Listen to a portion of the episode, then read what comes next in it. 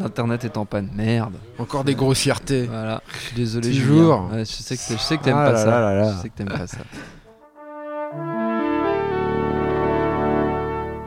Bonjour. C'est moi Orson Welles.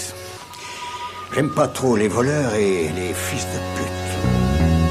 Salut c'est nos ciné, votre rendez-vous hebdo avec le cinéma qui cette semaine prend son fusil et sa chapka pour affronter les rudes températures de l'Amérique profonde, ses indiens féroces et ses ours assoiffés de vengeance et ainsi suivre à la trace Alejandro González Inarritu et son Revenant, l'un des événements ciné de ce début d'année qui nous donnera par ailleurs l'occasion de revisiter quelque peu la filmographie du réalisateur mexicain qui signe sans doute là l'un de ses plus beaux films et pour en causer autour de la table ici autant que de trappeurs aguerris s'il en est, Julien Dupuis, salut Julien Bonjour. et Yannick Dahan, salut Yannick. Salut C'est nos ciné épisode 41 et c'est parti.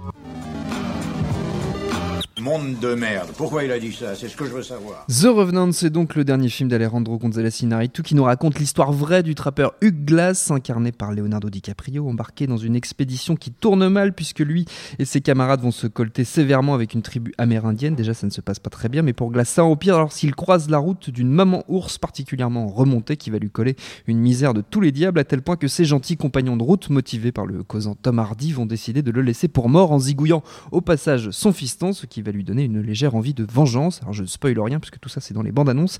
On ajoutera par ailleurs que la photo sublime est signée Emmanuel Lubezki et que DiCaprio tient peut-être là son premier ticket gagnant pour l'Oscar. On ne sait pas puisqu'à l'heure où nous enregistrons cette émission, la cérémonie n'a pas encore eu lieu.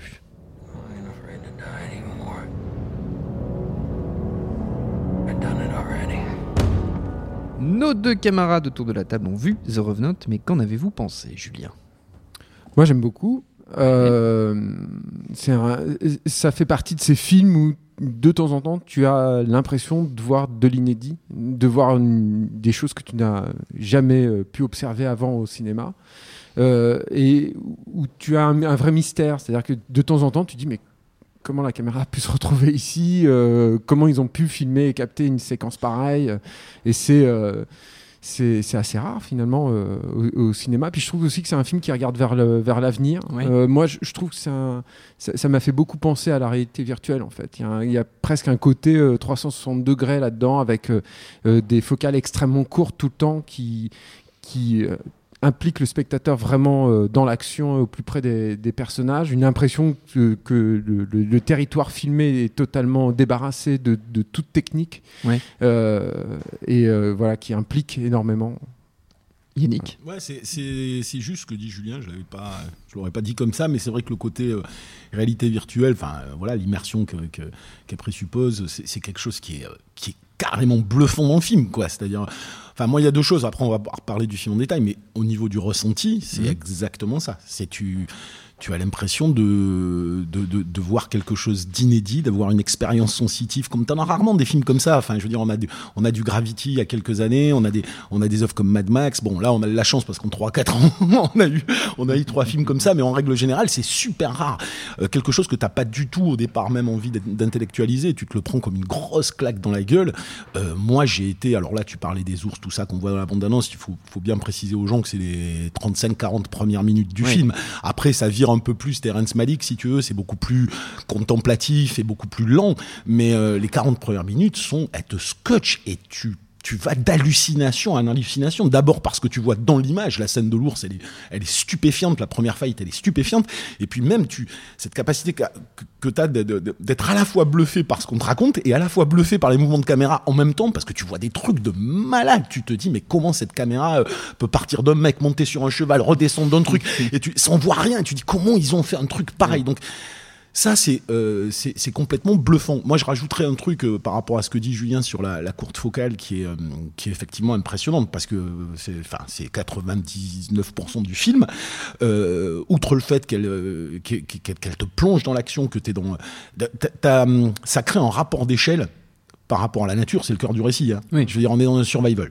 Il faut être très clair, le récit, il n'est pas euh, d'une complexité affolante et thématiquement, il réinvente pas la roue. hein. C'est le, c'est, c'est les thèmes qu'on a dans tout ce type de survival, la nature, l'être humain, la condition humaine, tout ça, blablabla.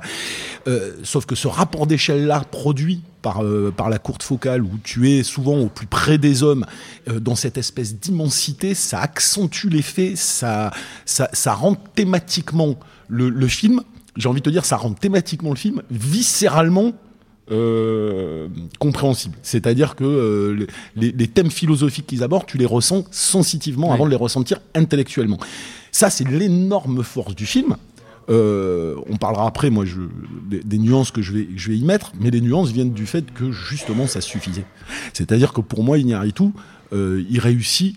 Euh, il aurait pu faire un Mad Max-like, c'est-à-dire il aurait pu faire un film muet où tout son sens était condensé dans sa mise en scène. Comme c'est Iñárritu et pas Georges Miller, il peut pas s'empêcher de rajouter une couche de regardez comme c'est intelligent ce que je vous raconte, et forcément, il ne peut pas s'empêcher de rajouter des trucs lourdingues derrière dont on aurait pu se passer. Mais mais purement en termes de ressenti, moi j'ai pris quand même une grosse claque dans la gueule. C'est vrai qu'il le, le, y a un problème un peu dramaturgique. Alors je sais pas tant si c'est euh, une façon de, de, paraphraser ce qui a déjà été dit ou transmis viscéralement, mais le film démarre tellement fort.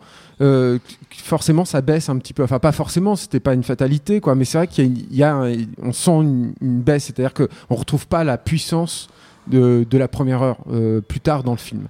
Euh, je pense qu'il est, il, il est pas parvenu à, à, à, dépasser en fait ça, à, à aller au-delà de ça. Oui. Et le film aspire à ça. Hein. C'est vrai qu'il y, y, a ce côté contemplatif et beaucoup plus introspectif, euh, puisqu'on va, on part de quelque chose d'extrêmement viscéral pour aller au-delà et de savoir comment ce personna ces personnages peuvent se réaliser au-delà de, de, de l'expérience physique qu'ils qui subissent. et, et c'est vrai que le film ne, ne parvient pas, à, je trouve, à, supplanter tout ça. Quoi. Mais bon, il n'empêche que le le, le, résultat est là. Et sur le rapport d'échelle, je voudrais rajouter quelque chose, c'est que c'est littéral des fois. C'est-à-dire qu'il y a des plans où on a l'impression, par exemple, de voir toute une forêt, en fait, on est au plus près des racines. Ouais, Il y a un plan no notamment là-dessus qui, qui, est troublant. C'est-à-dire que tout à coup, on voit un pied qui arrive et on se dit ah non mais c'est pas du tout ce que je pensais le plan, voir. Le plan d'intro du, enfin pas le plan d'intro, mais c'est euh, tout début, ouais. tout début du film. Et ça c'est, c'est, mais c'est une façon de poser l'univers. Exactement. Tu, vois, tu te dis, tu, je suis dans une forêt de séquoias géants. en fait, le mec il rentre. Et, et, oui, mais ce qui est intéressant dans cette je me permets de rebondir sur ce que dit Julien, c'est que ce qui est intéressant, c'est que le rapport d'échelle est inversé tout le reste du film. C'est-à-dire que là, tu arrives et tu as des hommes énormes qui viennent quelque part contaminer cette nature en la chassant et tout ça, et qui, dès qu'ils vont se faire attaquer par les Indiens, bam, on passe à des contre-plongées euh, directes et on redevient tout petit par rapport à l'immensité. Ça, c'est assez, euh, c'est assez bluffant. Euh, Vas-y, vas-y. Non, euh, juste le, le peut-être aussi l'autre bémol, euh, mais qui n'est pas euh, très préjudiciable, moi je trouve au film, c'est que ça reste quand même un film de suiveur, euh, ce qui est assez paradoxal par rapport à ce qu'on ce qu'on a dit auparavant sur le fait qu'il te propose des sensations et des images que tu n'as jamais vues auparavant. Mais euh, c'est un, un, film où tu sens que ben il a discuté avec Quaron et qu'il est il est au courant de ce qu'il fait, et que que ce que le travail que fait Manuel Lubezki, ben il est là, il a repris une partie de l'équipe de Terrence Malick, donc on sent aussi euh, l'influence et l'impact de, ouais. de, de, de, Terrence Malick. Et euh, ça aussi, c'est peut-être plus dans la une petite limite du film quoi c'est à dire que c'est pas un grand film inventeur de forme autant mmh. qu'on aurait pu le croire en fait en, en, en voyant ça si... ce qui était déjà euh, fondamentalement le cas de Burman on l'avait dit à ouais. l'époque on avait dit c'est Gravity dans un théâtre donc c'est clair que l'inventeur c'est Quaron c'est pas euh, c'est pas Iñárritu qui bénéficie probablement euh, d'un respect plus important parce qu'il a cette dimension euh, arty, un peu poseur, qui est je vais vous dire quelque chose sur la vie, j'ai un message à vous, à vous véhiculer là où Quaron se garderait bien de le faire et laisse son film parler pour lui. Là, on a un bonhomme qui ne peut pas s'empêcher de rajouter une couche de sens que je mets bien entre guillemets parce que fondamentalement, quand tu questionnes le sens euh, de, de, The Revenant, qui, comme je l'ai dit tout à l'heure, relativement simple, comme si même thématiquement, euh, il, il, se tire une balle dans le pied. C'est là qu'on qu qu a eu cette conversation avec Julien à la sortie du film deux secondes, moi je lui disais, il y a quelque chose qui m'emmerde euh, dans le final de, de The Revenant, que je trouve être finalement très moralisateur et très judéo-chrétien. Et il conclut, c'est un film qui se conclut par une forme de justice qu'on peut considérer immanente, qu'on peut considérer tout ce qu'on veut. Là où tu, tu, me disais, Julien, que le bonhomme était très agnostique, alors c'est vrai, et c'est ça qu'il y a, c'est qu'il y a une proposition, c'est-à-dire une velléité d'agnosticisme euh, dans la réflexion que je fais, mais au final, je ne peux pas m'empêcher de me rassurer par des oui. judéo-chrétiens, ce qu'il y a dans la plupart des films euh, de, de Iñárritu, et qu'il n'y a pas sur le seul film que je pourrais mettre en parallèle de celui-là qui est donc Le Territoire des loups, qui est un film beaucoup plus de genre frontal, euh, sans autre prétention, et dont le sens, qui quand même, le film se conclut sur l'éternel recommencement du combat de l'être humain contre lui-même dans une nature euh, où il va se faire fucker, grosso modo, qui est plus intemporelle que lui, et... Euh, et, et, cette fin a beaucoup plus de sens au final que la conclusion d'Ignaritu dans son film, où tu as envie de dire tu me prépares à tout sauf à cette conclusion. Donc pourquoi tu me l'as fait si ce n'est pour, pour me rajouter une espèce d'explication, qui plus est, explication qu'on retrouve dans des discours de Tom Hardy dans le film, dont on aurait pu largement Se passer. se passer. Donc voilà, moi, moi je veux dire, c'est- en même temps que les choses soient claires, j'ai détesté Birdman, je suis pas un inconditionnel d'Iñárritu, je mets ce bémol-là parce que finalement c'est Iñárritu et je trouve que ça se voit, Euh, ça n'enlève rien quand même à l'impact euh, que produit le film, hein, parce que c'est quand même un film qui est, qui est quand même impressionnant à regarder. On recommande donc quand même. The Revenant, c'est en ce moment au cinéma, vous l'avez compris, on continue tout de suite. Alors vous reconnaîtrez peut-être ces quelques notes tirées de la BO de 21 grammes, second long métrage d'Alejandro González Iñárritu, sorti il y a 13 ans maintenant. J'aurais aussi pu choisir un extrait de son superbe premier film, Amour chienne, complètement culte, ou des suivants, Babel, Beautiful, sans oublier évidemment Birdman. On en parlait à l'instant, le fameux, celui qui lui a valu une avalanche de louanges et de prix, notamment une grosse poignée d'Oscars, 4 en tout, meilleur réalisateur, meilleur film, meilleur scénario original et meilleure photographie pour le redoutable Emmanuel Lubezki dont on parlait tout à l'heure. About to destroy what's left of your career. We should have done that reality show they offered us. Shut up. Avec cette grosse voix qu'on n'a pas oubliée. Bon, moi, j'avais pas été euh, totalement renversé par le film à l'époque, comme Yannick. J'avais trouvé ça euh, très emprunté, beaucoup trop dans l'esbrouf. Finalement, pas très sincère, mais ça arrive. La filmographie d'Iñárritu, qu'est-ce qu'on en pense Autour de cette table, on a un petit peu commencé à le dire. Yannick Bah, Qu'est-ce qu'on en pense? Oui, c'est un, peu- un peu ce que je te dis. Euh, moi, Iñárritu, ça ça a jamais été des, des, des- des chocs fondamentaux, mais ça n'a jamais été des chocs comparés à du, du Cuaron, à ses comparses, Cuaron ou Del Toro. Euh, Ses copains, on peut le dire. Ouais, ses copains. Ils avaient formé le fameux Tequila Gang. Tout à fait. Euh, Et il faudrait d'ailleurs ouais. euh, qu'un jour quelqu'un se décide de, de comparer, je pense, ces trois œuvres Ouais. en parallèle, hein, Oui, parce oui, qu'elles se nourrissent Elles se euh, énormément. Et c'est, profondément, c'est- voilà. Oui, mais t'as, enfin, tu vois, t'as, enfin, je sais pas, on va, on va, on va se marrer, mais c'est, c'est comme quand t'as un groupe de trois potes, quoi, tu vois, t'as, t'as, t'as souvent, euh, t'as souvent le vrai artiste qui ouvre pas trop sa gueule, t'as le bourrin, et puis t'as celui qui se la raconte. Euh, le bourrin, pour moi, c'est, un peu Del Toro. Le vrai génie, c'est Quaron. Celui qui se la raconte, c'est Iñárritu. Bon. Euh, Je suis pas d'accord à non, mais 100%, je, ca- je caricature, mais- mais, mais évidemment, je caricature. oui. Non, je si, si, sur caricature parce que c'est pas d'accord. qu'un bourrin, évidemment, Del Toro, Quand loin s'en faut. Loin s'en faut. Mais euh, oui, mais c'est celui qui est qui en général te retourne la tête sans que tu l'aies venir, c'est quand même c'est quand même Quaron qui Oui, oui, qui, non, réussit même sur un Harry Potter à te bluffer littéralement. Moi, j'ai jamais ressenti un sens du merveilleux autant que euh, dans dans dans, dans le Harry Potter. fou- Et puis c'est le, meneur aussi artistiquement, je- hein, pense sur plein, plein d'aspects. Et puis hein. qui a une exigence qui je, qui je pense est le mec qui est euh, qui est prêt à sacrifier probablement beaucoup plus que ses deux comparses sur l'autel de, de l'objectif qu'il a. Bon, Mm. après, euh, je suis pas dans leur tête, donc on va pas décider de ça. Et donc, Iñárritu. pour, bah, pour revenir à Iñárritu, moi, voilà, tout- la pose, la pose arty m'a toujours, euh, m'a toujours particulièrement flagrant dans ma- Birdman. c'est particulièrement mais mais mais c'est assez symptomatique moi je trouve ça finalement assez révélateur du monde dans lequel on est où finalement le film de- je parle purement d'Iñárritu mais déjà chez Iñárritu le film qui est fondamentalement le plus bébête le moins intelligent le plus euh, euh, je te donne tout sur un plateau d'argent euh, pré-mâché tu n'as rien à réfléchir tu répètes ce que je raconte euh, c'est celui qui, qui est le plus célébré. Donc ça dit beaucoup de choses de ce monde dans lequel on est aujourd'hui. Après, ça n'empêche pas que j'aime beaucoup euh, des, des, des Amour chienne, des, plein de choses dans 21 grammes, mais il y a toujours ce côté, je, je me regarde, quoi. euh, donc voilà. Sur certains aspects, moi je trouve que Inaritu c'est peut-être le plus latin euh, des trois en fait. C'est-à-dire que je, je- je trouve toujours c'est un grand sentimental et c'est c'est quelque chose qui me touche énormément de- dans tous ses films, y compris dans un peut-être un de ses films les moins appréciés qui est Beautiful. Mm. Euh, où, euh, Toro est très latin quand même. euh, aussi, mais je trouve que Inaritu, il a vraiment, il y va à fond euh, dans, dans l'émotion euh, là-dedans. Et je trouve que c'est ce qui le fait triper. C'est là où moi il me rechoppe à chaque fois. Et c'est là où je suis prêt à lui pardonner beaucoup de choses. Et puis un, un autre truc aussi, c'est que je trouve qu'il y a un, un- un marronnier de la critique française aujourd'hui qui dit que euh, Inaritu, euh, c'est un gars euh, mégalo, très imbu de lui-même et tout, ce qui, ce qui est probablement vrai. Sauf que je trouve que ça ne se sent pas vraiment en fait dans son œuvre. C'est-à-dire C'est-à-dire que euh, moi, ce que je trouve admirable chez ce gars-là, c'est qu'il a été euh, dans, dans ce trio-là euh, reconnu très vite. Il est admis dans les festivals, récompensé. Hollywood l'a reçu à bras ouverts très très rapidement dès son deuxième film, donc avec 21 grammes. Et en même temps, il a il a osé remettre en jeu ses acquis, notamment avec Birdman. Et rien que pour ça, moi, c'est un film que j'admire énormément. Birdman, c'est-à-dire que il avait construit une carrière qui était très cohérente, notamment en s'illustrant dans le dans le récit choral. Euh, et, et il a tout bazardé pour essayer justement d'aller à l'encontre de tout ça, y compris au niveau de la, de la façon de concevoir les films.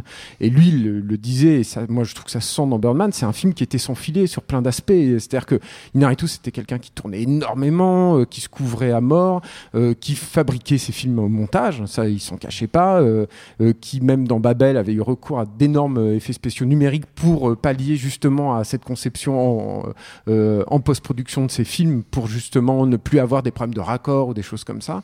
Et il a osé remettre ses acquis en, en, en- en jeu pour se réinventer. Finalement, des, des auteurs reconnus comme ça qui osent cette démarche-là, il n'y en a pas tant que ça. euh, Et- euh, c'est- ouais, Vas-y, finis. Et, et- et c'est la même chose d'ailleurs sur The Revenant, c'est-à-dire que là aujourd'hui on parle de The Revenant, c'est un des favoris aux Oscars. Peut-être qu'au moment où l'émission sera diffusée, il aura euh, euh, remporté raflé, euh, ouais, beaucoup beaucoup d'Oscars. C'est aussi un film qui aurait pu euh, être un échec total. C'est-à-dire que c'est un film qui a coûté très cher, euh, qui est, euh, une, c'est, je sais pas, il y a une interdiction NC-17, un truc comme ça aux États-Unis. Enfin, en tout cas, il y a une interdiction assez radicale. Ça peut être un film qui brise une carrière. Et voilà, ça c'est quelque chose que je trouve d'a- d'assez admirable et que je ne vois pas si fréquemment que ça dans les auteurs très Alors. reconnus, très installés comme ça. Non, moi je rebondis en disant, on- on- on- je suis complètement d'accord sur, sur cet aspect-là, et je dis l'un n'empêche pas l'autre, fondamentalement. Euh, je suis le premier à reconnaître l'énorme prise de risque de la plupart de ces films, et euh, je trouve que rien que pour la détermination à mener à bien ne serait un projet comme, euh, comme Revenant, ou même un projet comme Birdman, avec tout ce que ça peut impliquer, euh, force le respect. Moi j'ai toujours pensé qu'Iñárritu était... euh, euh, plus qu'un technicien, mais en tout cas déjà de base un, un metteur en scène euh, brillantissime.